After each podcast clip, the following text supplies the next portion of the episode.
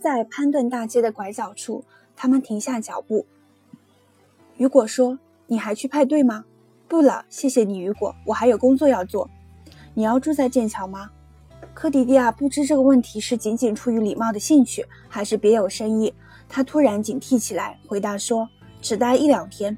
我在车站附近找了一家提供住宿和早餐的旅馆，条件一般，但是比较便宜。”他未加评论，便接受了这个谎言。两人互相道别。他步行回到诺维奇大街，那辆小车依然停在五十七号的门外。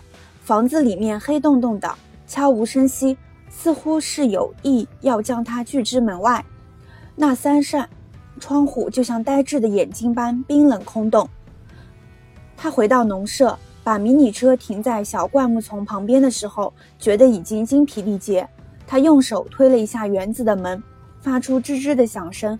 黑夜中，他伸手从包里摸出手电筒，借助它的亮光绕到农舍的后门。他打着手电，把钥匙插进锁孔，转动钥匙时因疲劳而感到有些恍惚。他摇摇晃晃地走向客厅，有气无力地拿着没有关掉的手电。他在铺着瓷砖的地面上留下了飘忽不定的光斑。接着。由于一个不经意的动作，他的手电筒向上一晃，正好照到天花板的钩子上挂着的东西。科迪迪亚不由自主地喊了一声，连忙抓住桌子。钩子上挂的是他床上的长枕头，一端用一根绳子紧紧地捆成一个奇形怪状的球颈，活像一个人头。枕头的另一端被塞进马克的一条裤子里，两只瘪瘪的裤脚管一高一低，可怜兮兮地挂在那里。他惊魂不定地看着他，心砰砰直跳。一阵风从敞开的门口吹进来，那个像人似的东西打起转来，仿佛有一只手在拧动它。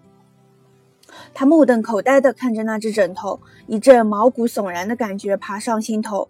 虽然顶多只有几秒钟，但他觉得仿佛过了好几分钟，自己才有力气从桌子下面拉出一把椅子，上去把那个东西拿下来。即便惊魂未定，他仍不忘仔细地查看钩子上的绳结。这根绳子上打了两个半结，做成一个简单的绳套挂在钩子上。如此看来，这位不速之客没有选择故技重施，要不然就是他不知道先前那种结的打法。他把枕头放在椅子上，然后到外面去取枪。先前由于太累，他忘了取枪的事儿。现在他却要把那个冰冷冰冰、硬邦邦的金属家伙抓在手里才安心。他站在后门口，仔细聆听外面的动静。园子里似乎突然充斥着各种声音，神秘的窸窣声，树叶在微风中的飒飒声，就像有人在叹息。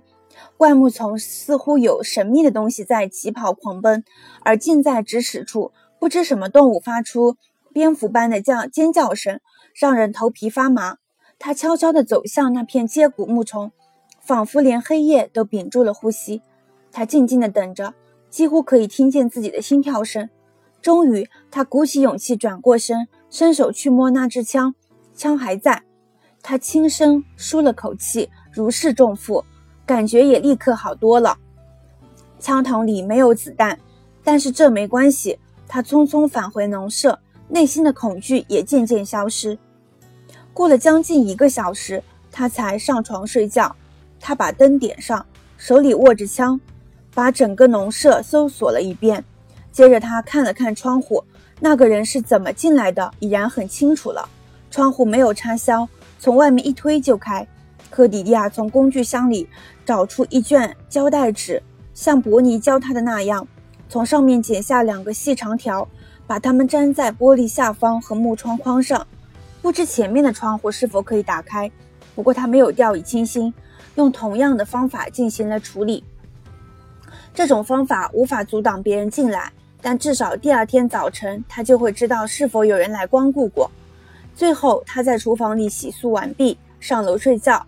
由于房门上没有锁，他把门微微拉开一点，在门框上放了一只平底锅的锅盖，这样就算真有人进来。他也不至于措手不及。他把子弹推上膛，把枪放在床头柜上，提醒自己他所面对的是一个杀手。他查验了一下那根绳子，这是一根四英尺长的普通绳子，一端已经蓬松起毛，明显不是新的。发现无法进行鉴别，他心里一沉，有些失望。他仍然按照伯尼教他的，仔细地为他编了号，把它放进自己的工具箱里。他从挎包的最里面拿出那根卷曲的皮带和那张印有布莱克诗句的纸，放进证据袋里。由于疲惫，即便这样简单的小事也让他费了很大的劲才完成。他把那个枕头放回床上，努力克制住把它扔在地上直接睡觉的冲动。到这时，恐惧和不适都无法阻止他入眠了。他躺下后，听着自己手表的滴答声，不到几分钟，疲劳就战胜了他，使他进入无法抗拒的梦乡。